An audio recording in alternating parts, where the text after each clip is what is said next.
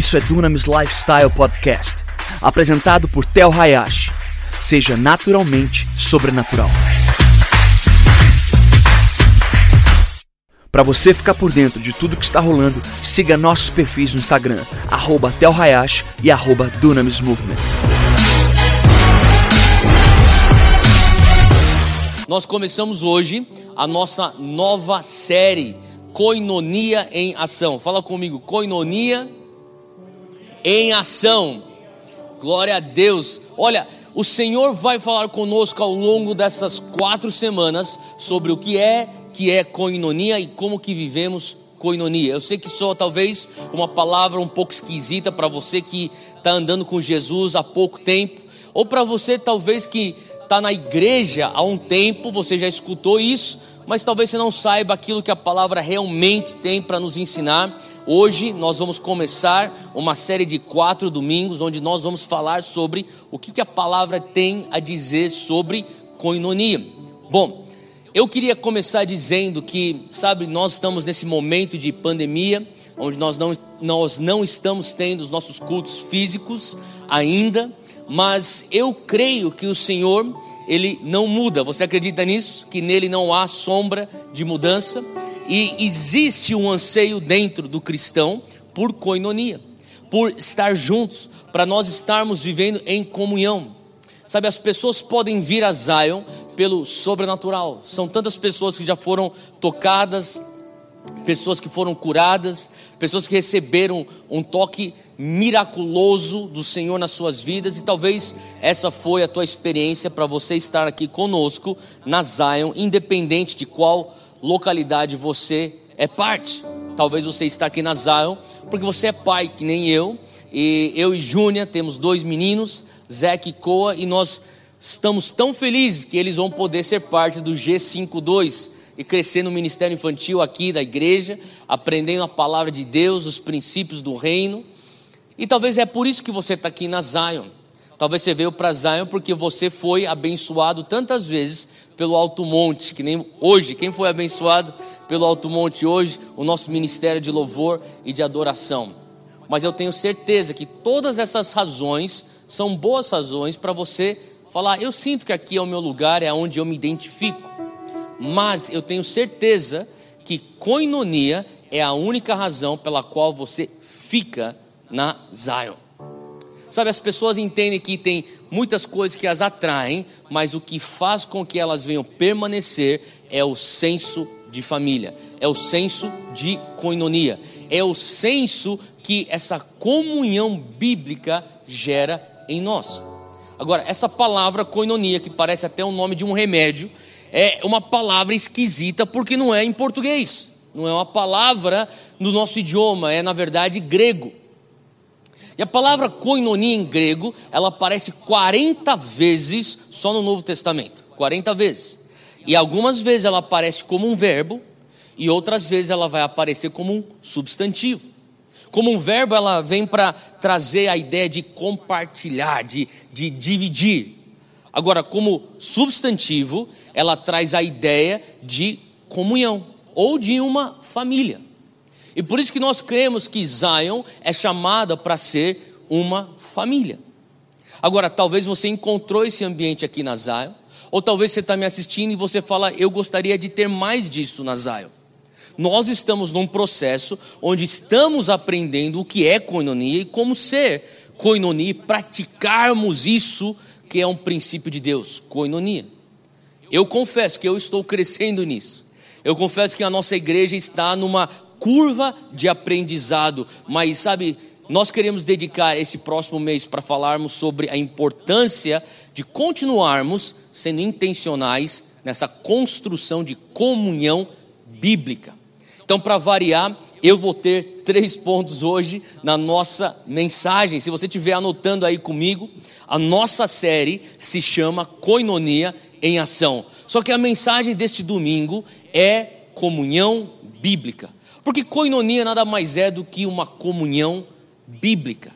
É mais do que só comunidade, é mais do que você simplesmente ter um tempo legal num evento social tem a ver com algo mais profundo.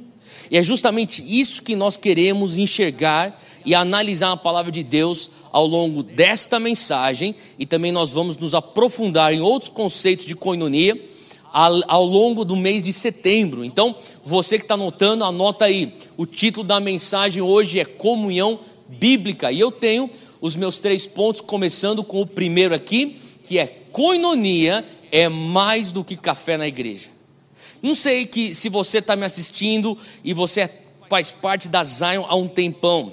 Eu lembro que quando eu era adolescente aqui na Zion, na época Monte Sião, no, no, final do culto, nós tínhamos aquele momento onde as irmãs da cozinha tra traziam o café, o chá e uns biscoitinhos, e depois da mensagem, depois que o culto terminou, o pessoal ficava lá tomando chá, tomando café, conversando, trocando ideia, como é que foi tua semana, e nossa, um tempo bom, legal, nada de errado, mas eu estou aqui para falar para você que coinonia, essa comunhão bíblica, é muito mais do que uma interação social, é mais do que um café, uma torrada ou um biscoito, seja o que for.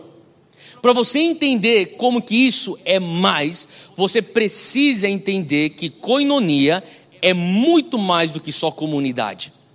Às vezes nós tentamos trazer conceitos de fora da Bíblia para dentro do reino de Deus. E não estou querendo dizer que isso é errado, mas se nós não tomarmos cuidado, nós vamos estar aguando e talvez diluindo certas verdades bíblicas, porque nós temos conceitos seculares de algo que parece ser igual ou similar, mas não é a mesma coisa em sua essência. Coinonia não é comunidade. Comunidade, na verdade, é um grupo de pessoas que estão reunidas em prol de um só objetivo. Talvez eles tenham uma afinidade em comum, talvez eles tenham um interesse em comum. Por exemplo, um grupo de motoqueiros. Lá é uma comunidade. Ou talvez um, um grupo de atletas que fazem Ironman e eles treinam juntos todas as manhãs, competem juntos, viajam juntos, viajam juntos. É uma comunidade de triatletas. Ou talvez uma comunidade que gosta de jogar xadrez. Eles têm um interesse em comum. Ou talvez uma comunidade que está juntos falando, nós queremos a proteção do nosso bairro. Eles têm uma necessidade em comum, que nesse caso seria segurança pública. Então, comunidade nada mais é do que um grupo de pessoas reunidas em prol de um objetivo em comum. Coinonia é muito mais do que isso. Se você estiver anotando, entenda uma coisa: que coinonia é sim um grupo de pessoas como comunidade que estão juntas em prol de uma só meta, de uma só visão, porém, comunidade não tem como consequência o centro Jesus Cristo. E aqui nós queremos buscar isso. Porque coinonia tem a ver com pessoas unidas como a consequência de suas uniões com Cristo. Coinonia só é possível quando nós estamos unidos com Cristo, e porque nós estamos unidos com Cristo, nós podemos estar unidos na comunidade. A tal ponto isso tem que ser verdade, que se nós tirássemos Cristo do centro, se nós tirássemos Cristo da nossa equação de comunhão, a coinonia se dispersaria para simplesmente ser grupos de afinidade.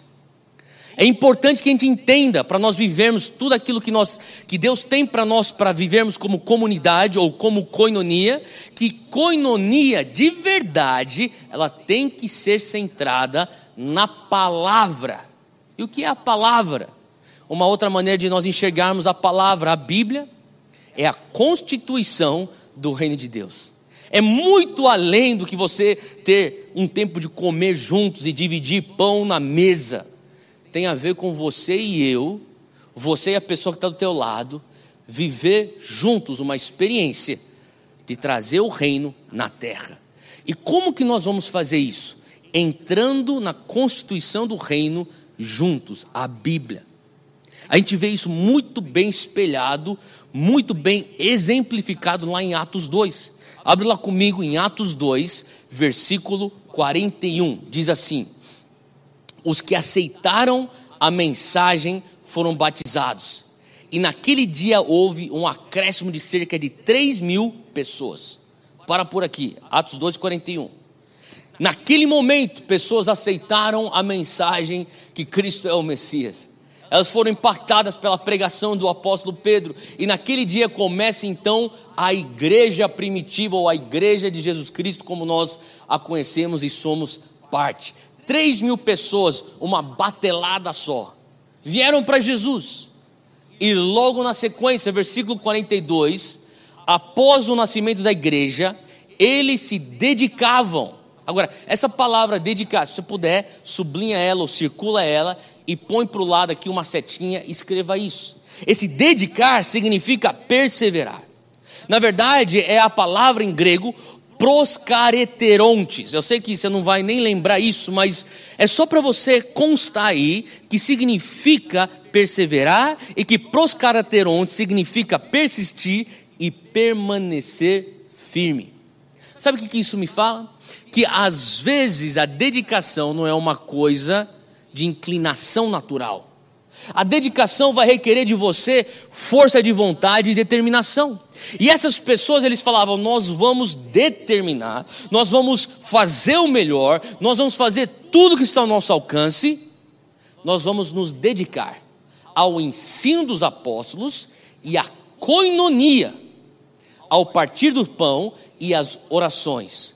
Versículo 43 diz que todos estavam cheios de temor e muitos milagres e sinais eram feitos através das mãos dos apóstolos. A igreja nasce e logo na sequência a igreja se dedica a essa comunhão, a essa comunhão bíblica chamada coinonia, que na verdade traz também uma conotação de ter uma bolsa em comum. Coinonia tem como conotação esse algo de nós vamos dividir juntos e participarmos juntos, entrar em concordância juntos e nós vamos ter parceria juntos. E isso só é possível em Cristo. Sem Cristo, essa ideia de coinonia, sem Jesus no centro, sem a palavra de Deus como base, nada mais é do que um comunismo falido. Ah, Théo, mas agora você vai entrar nessa questão política. Não, não, não tem a ver com política, tem simplesmente a ver com a, a, raça humana e a história humana, porque toda vez que o homem ele permanece ou ele é deixado à sua própria mercê. Nós vemos aquele capítulo de Jeremias 17, versículo 5. Abre lá comigo rapidamente, porque eu vejo que tantas pessoas querem viver comunidade, querem viver um conceito de coinonia que não é o conceito bíblico, porque tira Cristo do centro, tira a palavra de Deus da fundação. E Jeremias 17,5 diz: Assim diz o Senhor: Maldito o homem que confia no homem, e faz da carne o seu braço e aparta o seu coração do Senhor. Quantas vezes nós vemos o ser humano quando ele é deixado para resolver os seus próprios problemas? Quando o ser humano depende do outro ser humano para resolver os seus próprios problemas. Nós não vemos bons resultados disso. A história da humanidade fala por si só. O quanto de destruição que o comunismo já trouxe. Quantos cristãos, quanto que a igreja foi perseguida através desse regime de comunismo que põe o homem no centro para resolver o problema do homem. Eu me lembro de Gênesis 2 e lá no início, se você puder, abre comigo. Lá no início nós vemos já algo que Deus estabelece para a humanidade. E tem coisas que Deus já põe em moção para a humanidade que nós seríamos tolos de tentarmos mudar. E olha só o que Deus fala desde o jardim do Éden. Versículo 15: O Senhor Deus colocou o homem no jardim do Éden para cultivá-lo e tomar conta dele. Para aí no versículo 15. Olha o que Deus está querendo dizer aqui. A palavra nos fala que o homem tinha uma missão. Fala comigo, propósito. Esse homem, ele tinha algo que era uma missão para ele cumprir aqui na terra. O que seria? Cultivar o jardim do Éden, dar administração àquela propriedade que Deus deu a ele, exercer então governo sobre aquele pedaço de terra. Mas olha só o versículo 16: O Senhor Deus lhe ordenou: coma a vontade dos frutos de todas as árvores do jardim, exceto da árvore do conhecimento do bem e do mal, e se você comer desse fruto, com certeza morrerá. E olha só o versículo 18: o Senhor Deus disse: Não é bom que o homem esteja só. Farei alguém que o ajude e o complete. Gente, entenda uma coisa: que esse capítulo 2 vem antes do capítulo 3. Eu sei que parece óbvio, mas é que no capítulo 3 entra o pecado na humanidade. O que eu estou querendo dizer é que no capítulo 2, pré-pecado, Deus já falava que solidão não é algo bom. Deus já falava, não é bom que ele fique só, porque se ele ficar só, ele não vai ter a ajuda e o auxílio para que ele venha conseguir cumprir o seu propósito. Ele não vai ter a ajudadora para ajudá-lo a fazer a missão de cultivar e governar sobre o Éden. Não só isso, sem a ajuda, sem a parceria, sem essa sociedade, sem essa comunhão bíblica, Adão não, não teria não só ajuda, mas também frutificação. Ele não vai conseguir frutificar. Eu creio que o Senhor está querendo dizer para nós que nós, como Zion, precisamos de coinonia para cumprir o propósito de Deus na nossa vida. Nós precisamos de coinonia para frutificar em nossas vidas. Coinonia é muito mais do que só café no final do culto. Coinonia, número dois, é a vitrine da igreja. Mas como assim a vitrine da igreja? Sabe, uma prima minha, ela trabalha com, no mercado de moda e ela estava trabalhando com um grupo de moda bem famoso. E um dia ela começou a falar sobre o raciocínio por trás que vem nas montagens e construções de vitrines. Eu falava para ela, me, me, explica um pouco mais qual que é a engenharia por trás de montar uma vitrine. Essa marca que está literalmente nas maiores cidades do mundo inteiro, ela tá, era parte da equipe que montava a, a vitrine dessas marcas. Ela falava assim: quando nós estamos montando vitrines, nós estamos pensando, nós vamos ter que exportar as instruções para tudo quanto é capital ao redor do mundo. Tem que ser algo que é fácil de montar. A outra coisa que nós pensamos é, ela tem que representar a cultura da nossa marca. Então, além de ser fácil de montar, tem que representar a cultura da marca. E por final, tem que ser uma vitrine que é convidativa, que é atraente, que fala para a pessoa, o pedestre que passa na frente, entra, entra que você vai gostar do que você vai ver aqui dentro. Você já gostou da vitrine, imagine o que está aqui dentro. De certa maneira, coinonia também tem suas expressões. Assim como uma vitrine tem sua expressão e tem também um pensamento por trás de simplesmente manequins bem vestidos, Coinonia no Novo Testamento, ela traz essa ideia de vida em comunidade. Coinonia no Novo Testamento, nós vemos que traz essa ideia de concordância. É o que nós chamamos de conventos. Não sei se você lembra quando Jesus fala: onde dois ou três estão reunidos em meu nome, ali eu estarei. O que, que significa isso? Jesus estava pegando, na época secular onde ele estava, o conventos, que era um conceito romano, onde dois ou três cidadãos romanos estavam, ali estava a autoridade de César. Ele fala: Eu também vou estabelecer a minha eclesia, e minha eclesia é onde dois ou três ou quatro ou cinco, dentro de um restaurante, dentro de uma academia, de uma sala de aula, de uma sala de estar, dentro de um culto, dentro talvez de um transporte público. Ali eu estarei e lá eu vou respaldar uma autoridade do meu reino. Coinonia traz essa, essa, esse conceito de você dividir bens espirituais. É quando você divide as revelações que Deus te dá. É quando você divide aquele dom que Deus te deu de palavras de sabedoria, palavras de conforto, palavras de encorajamento. Isso é coinonia. Quando você é a boca de Deus para a pessoa do teu lado. Coinonia também é quando você divide bens materiais. Quando você vê que a pessoa do teu lado carece de algo e você tem, e você tira daquilo que você tem e dá para quem não tem. Isso é coinonia. Quando você divide tua comida, os teus recursos, isso é coinonia.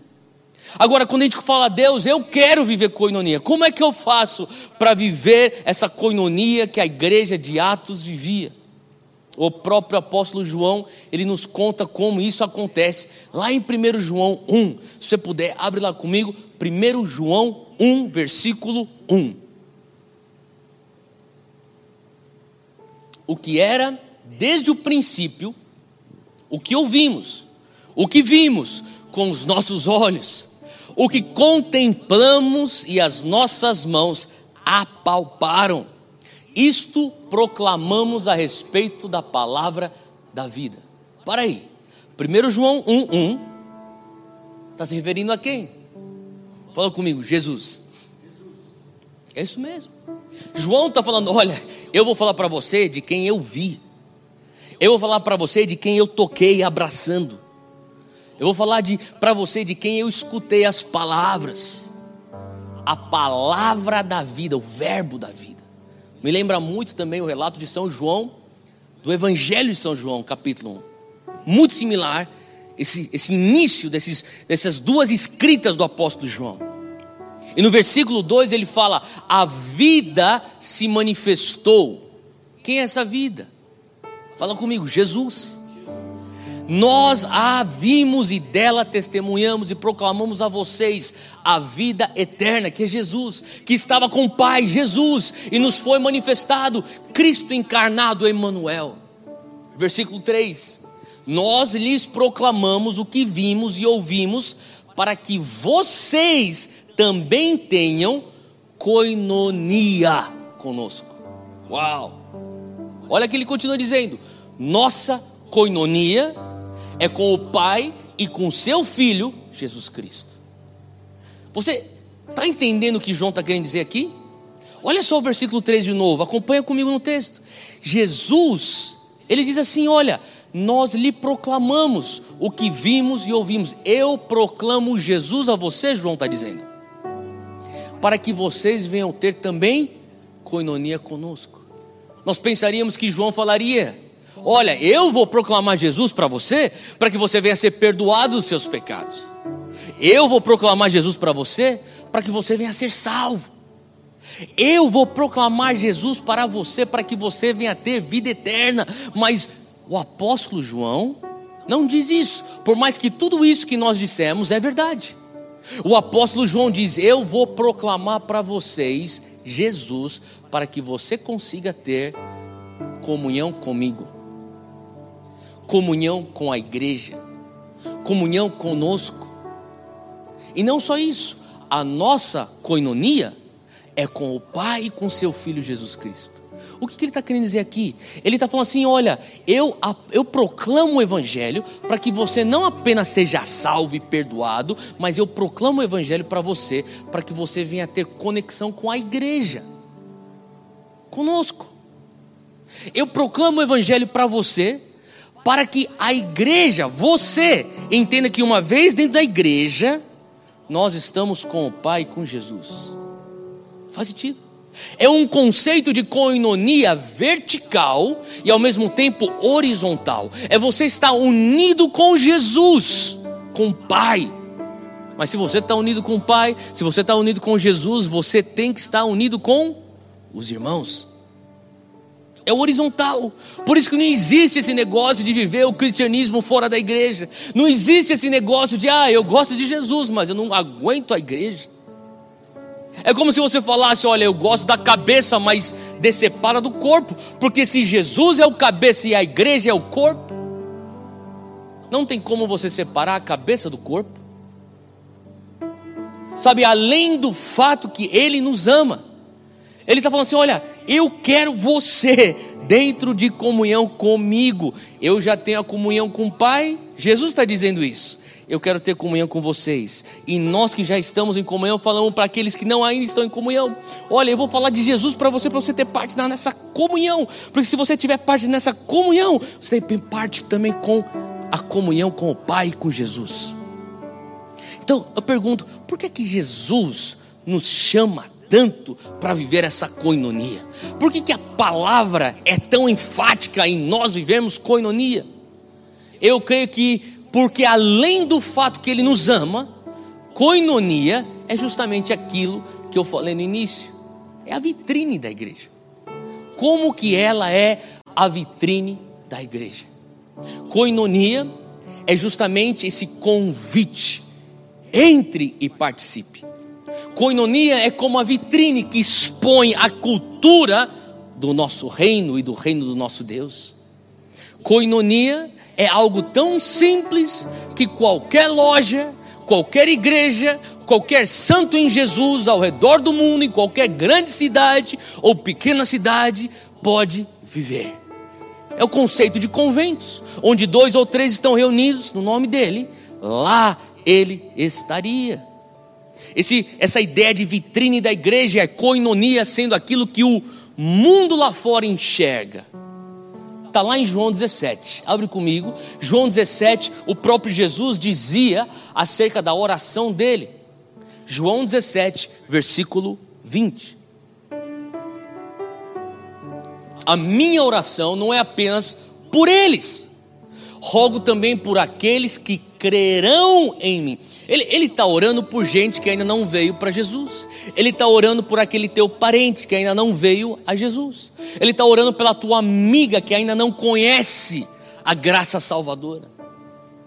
Ele está rogando por aqueles que crerão no futuro em Jesus, por meio da mensagem deles, a nossa mensagem. Versículo 21 diz: Para que todos sejam um. Pai, como tu estás em mim e eu em ti. Ele ora, olha, eu quero que a igreja seja um, que os santos em Jesus sejam um, assim como eu sou um com o meu Pai.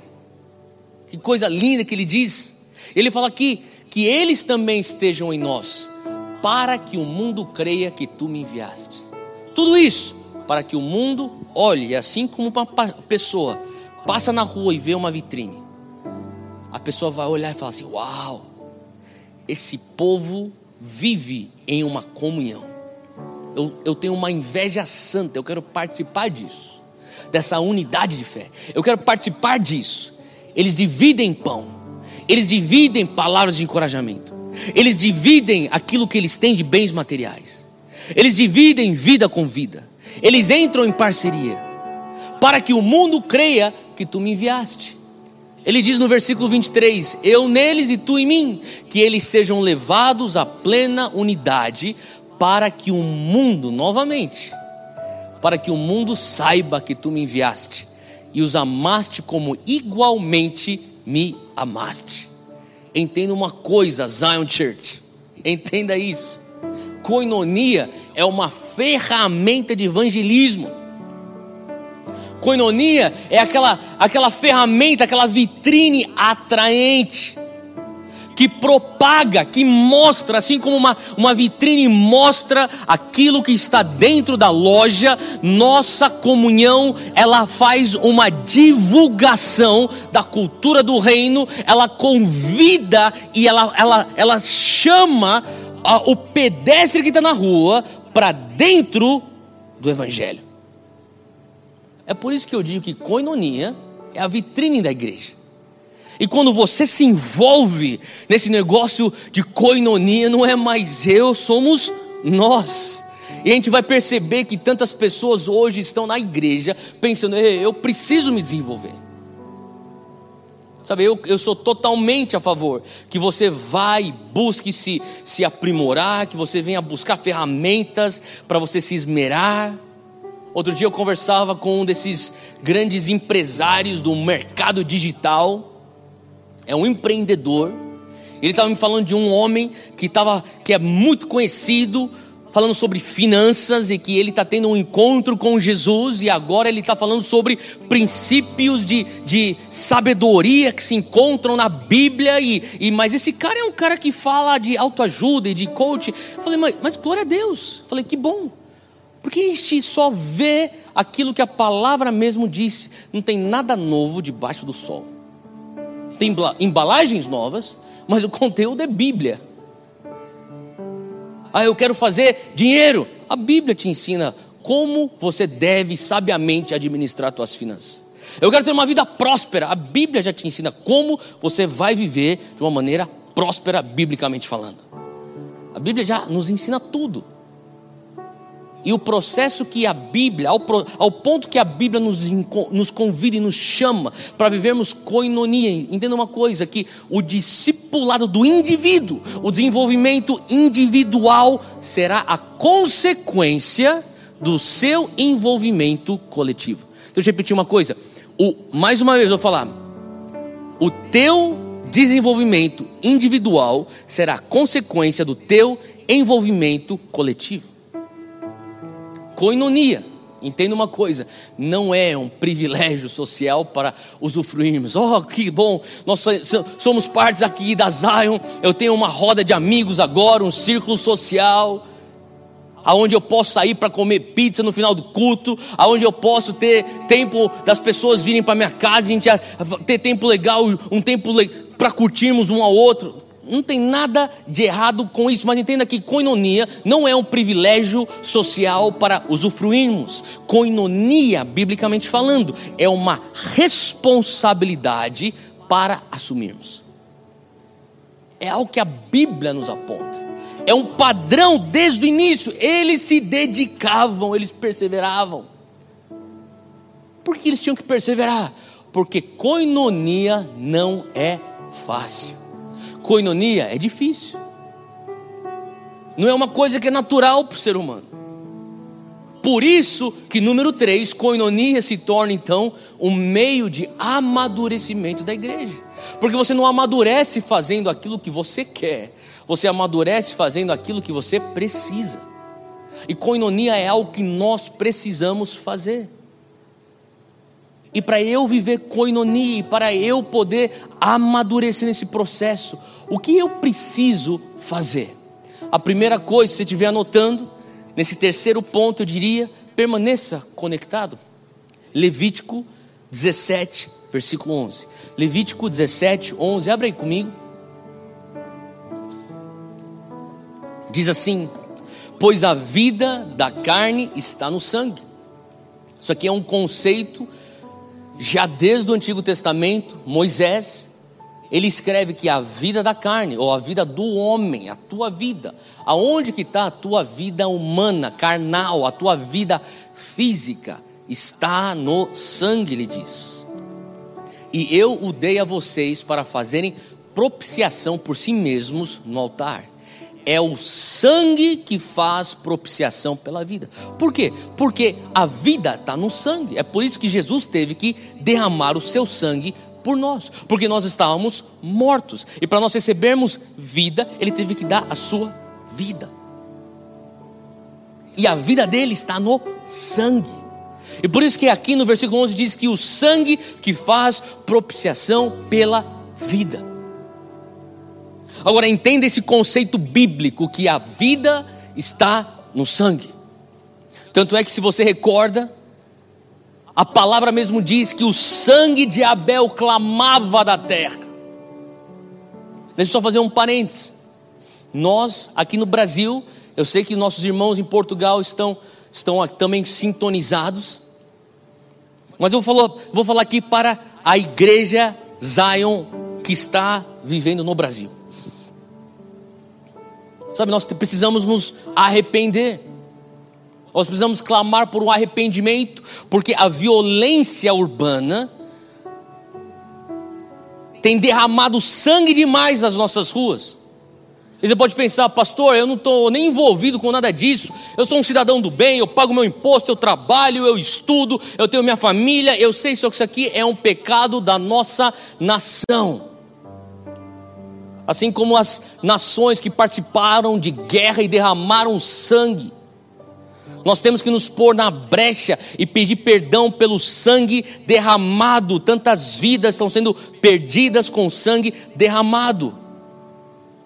Você entende que a vida do ser humano, do físico, pode não estar aqui mais nessa terra, mas a palavra nos ensina que até o sangue de Abel clamava. Quantos sangues clamam pelas nossas ruas das cidades. É momento de nós nos pormos na brecha. Não pense que tudo que está acontecendo hoje no Brasil é meramente uma consequência de atitudes físicas, humanas, nesse, nesse plano terreno. Tem algo espiritual que está acontecendo e a igreja precisa acordar para isso e se pôr na brecha, e se arrepender e falar: Deus, perdoa a nossa violência, perdoa o sangue derramado. 1 João 1, versículo 5, abre lá comigo, rapidinho. Eu estou quase no final aqui da mensagem, acompanha aqui comigo.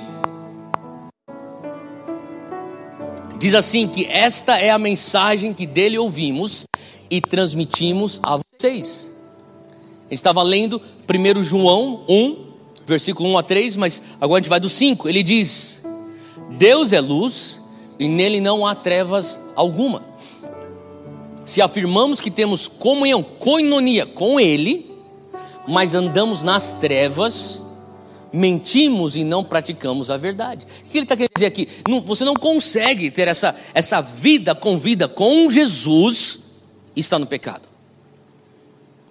Eu vou fazer um parênteses aqui de novo. Eu creio que um dos maiores males que nós estamos passando hoje como igreja com I maiúsculo, é que nós pregamos tanto fé, fé, fé, fé, fé, só creia, creia, creia, creia, creia, e a gente não tem sido tão claro, e às vezes até omitido, que para você crer, primeiramente você tem que se arrepender.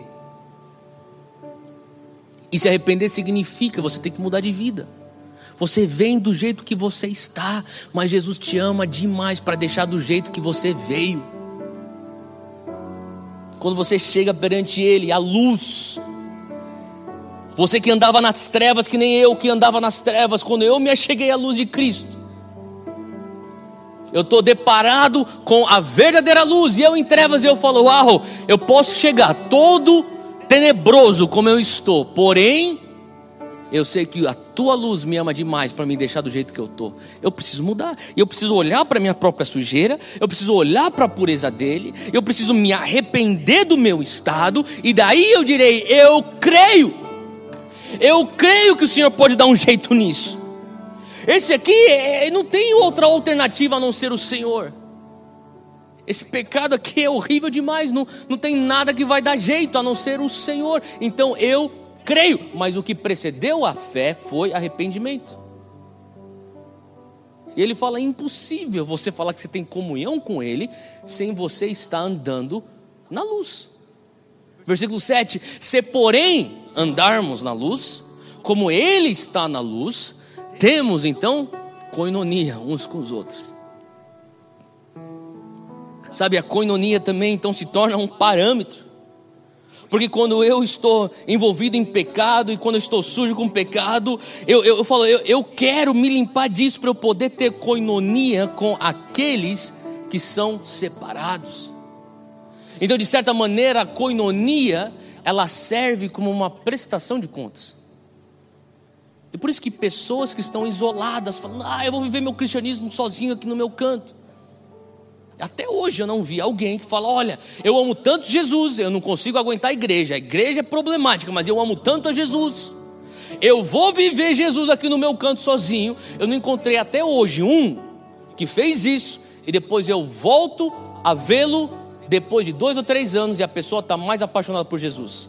Pelo contrário, infelizmente eu tenho visto pessoas que se tornam cínicas, pessoas com coração duro, pessoas críticas mas a palavra diz aqui: e o sangue de Jesus, seu filho, nos purifica de todo pecado.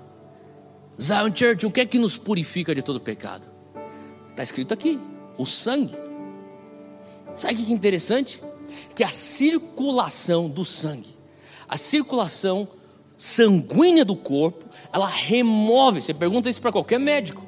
O sangue remove toxinas, o sangue remove bactérias do corpo, o sangue leva oxigênio aos membros do corpo, leva vida.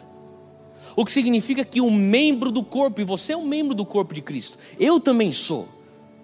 Quando nós nos desconectamos do corpo, Sabe o que nós estamos fazendo? Nós estamos desconectando do fluxo, da corrente sanguínea. E quando nós cortamos o fluxo do sangue que nos purifica de todo pecado, nós temos falta de circulação. E quando não tem circulação chegando ao membro do corpo, você já viu uma situação dessa. Ou pelo menos você sabe o que acontece. Existe algo horrível, uma infecção, uma gangrena e eventualmente até morte. Fala comigo, eu quero estar conectado. Não só você precisa permanecer conectado, você também precisa permanecer curado. 1 João 1, a gente está com esse texto aí aberto. A gente leu do versículo 1 ao 3, depois a gente pulou para o 5. Mas agora vai para aquele versículo que a gente pulou, que é o versículo 4. É uma frase. Olha só o que está escrito: Escrevemos estas coisas para que a nossa alegria seja completa. O que, que o apóstolo João está dizendo? Ele fala assim: ó, nós líderes da igreja estamos escrevendo a vocês estas coisas. Quais coisas? A importância de você estar em comunhão, para que a nossa alegria seja completa. Sabe o que quer dizer isso? Quer dizer que a distância relacional afeta a tua alegria. Quer dizer que a tua alegria, o teu primeiro amor, a alegria do Senhor, que é a tua força, aquele ânimo, aquele olhar, atitude esperançosa, aquele atitude, coração cheio de fé, positivo, está diretamente relacionada à tua conexão com o corpo de Cristo. Lá em Hebreus capítulo 12, versículo 14, abre lá comigo, diz algo tão forte, ele fala: esforcem-se para viver em paz com todos e para serem santos. Ele falou assim: olha, não vai ser fácil você viver em paz, não vai ser fácil você praticar coinonia. Lembra, nós estamos falando aqui no ponto 3 que coinonia é uma maneira de nos levarmos à maturidade. E você amadurece não fazendo aquilo que você quer, você amadurece fazendo aquilo que você precisa. E nós, como cristãos, nem sempre, eu confesso para você, às vezes é difícil. Ah, eu, às vezes eu, eu não quero. Tem dia que eu não quero ver gente. Estou fazendo uma confissão aqui. Mas a palavra me ensina, esforça para viver em paz com todos. Esforça, vai requerer de você determinação, vai requerer de você sacrifício. Tel, vai requerer de você um esforço para ter coinonia e para serem santos. Você se separar e falar: eu vou ter momento separado com a minha família espiritual. Pula para o versículo 15 e diz assim: cuidem que ninguém, Hebreus 12, 15, cuidem que ninguém se exclua da graça de Deus. Deus não quer você longe da conexão que te leva à graça. Que nenhuma raiz de amargura brote e cause perturbação, contaminando muitos. Presta atenção. A raiz de amargura vai te perturbar, a raiz de amargura vai contaminar não só você, mas as pessoas ao teu redor. E a raiz de amargura vai te excluir da graça. Você vai começar a sentir que você está fazendo a coisa por esforço. Sabe, quando você tem graça para algo, a parada flui. Quando você está operando no teu raio de graça, você começa a ver que tem eficiência alta.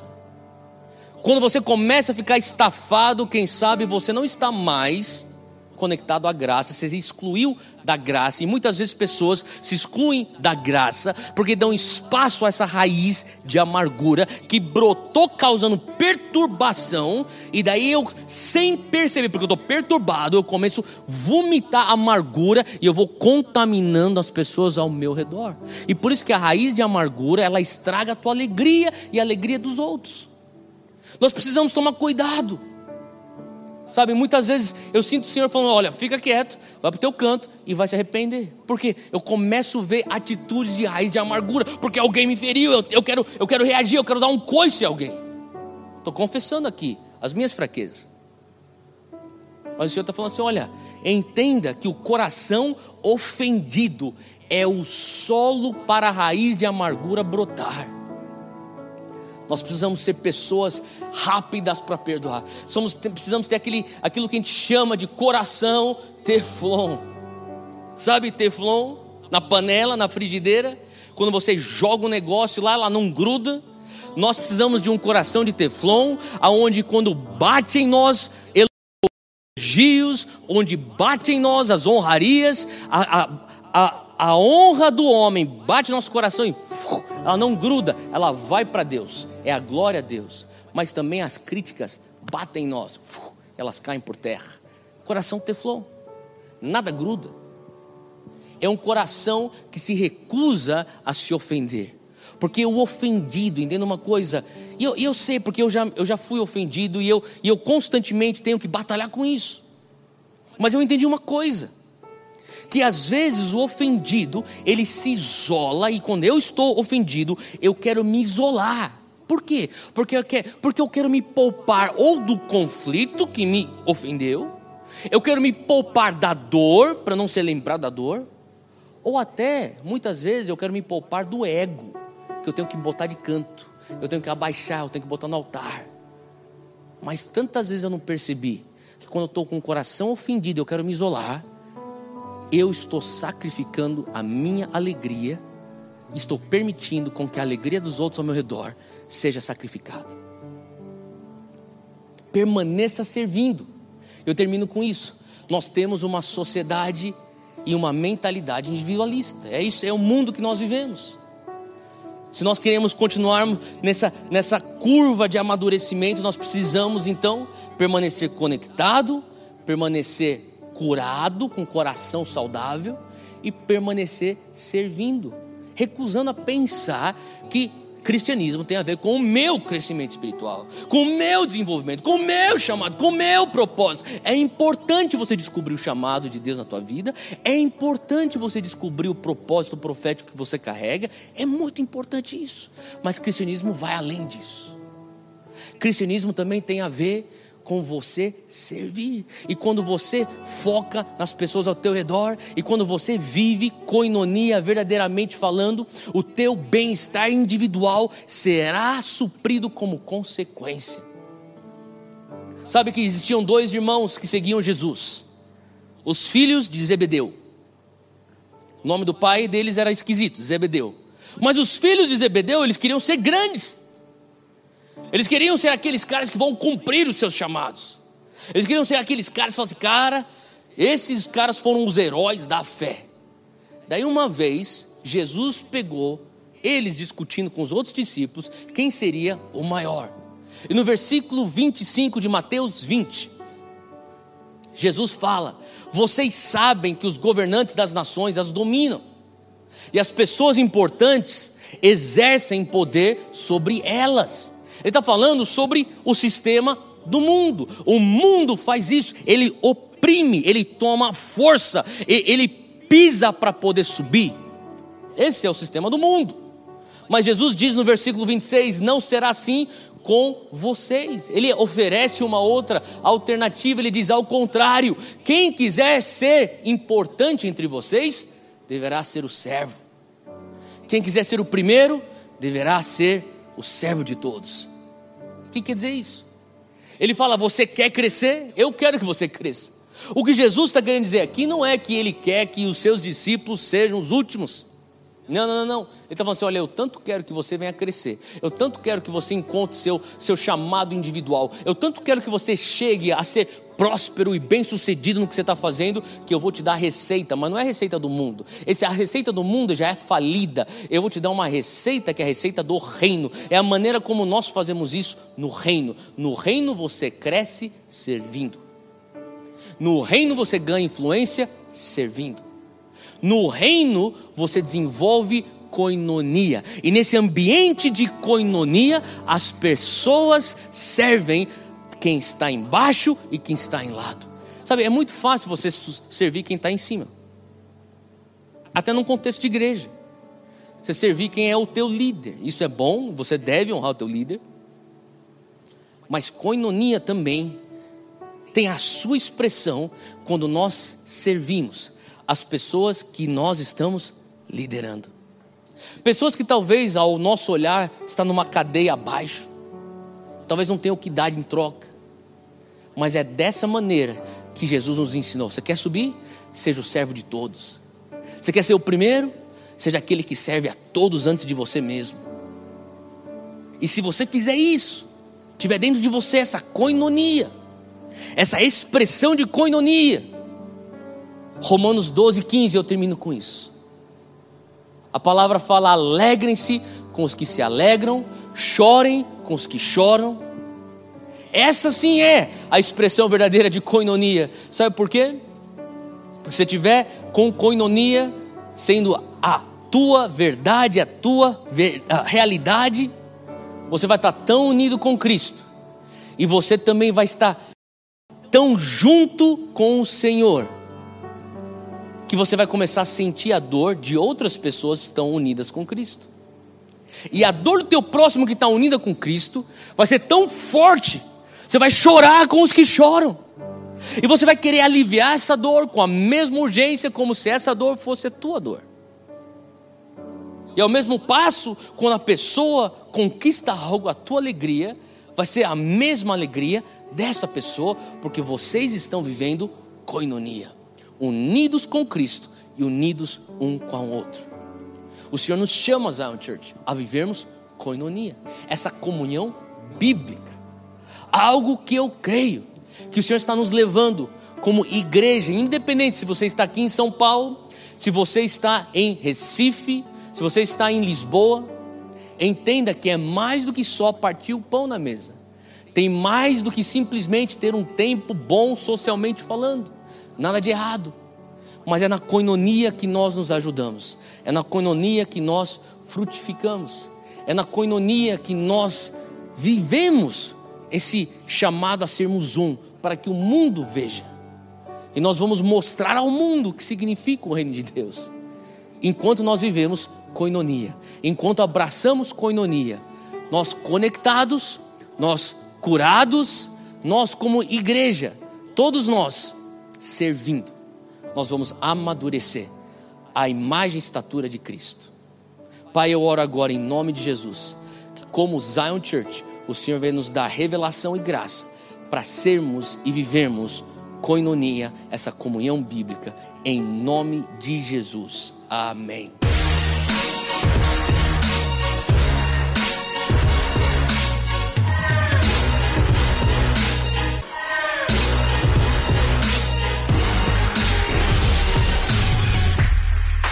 Obrigado por ouvir o podcast.